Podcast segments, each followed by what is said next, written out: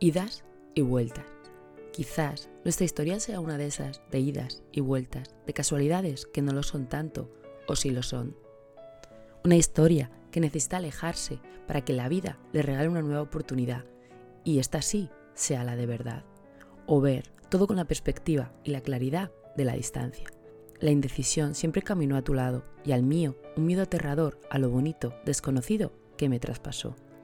Ahora, todo está más que acabado, por tu parte y también por la mía, porque dejar de darte el poder de mi vida es uno de los propósitos que tengo para este año. Dejar de orbitar cerca de ti, alejarte, eliminarte y comenzar a desafiar a la ilógica irracionalidad que late en mi interior, inundada por una y mil mentiras que mi corazón me dice que no y mi cabeza me grita cada día, ya vale.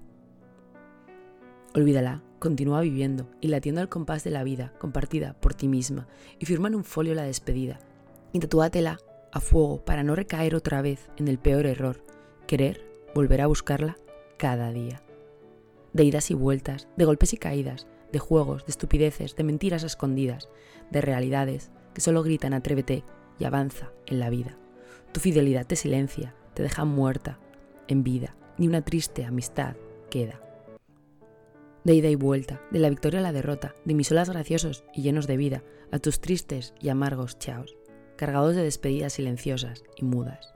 Son como un puñal afilado, que me mata cada día un poquito menos, hasta que la herida deje de doler, poquito queda ya, yo me lo miento cada día, aunque todavía no sea real, algún día lo será.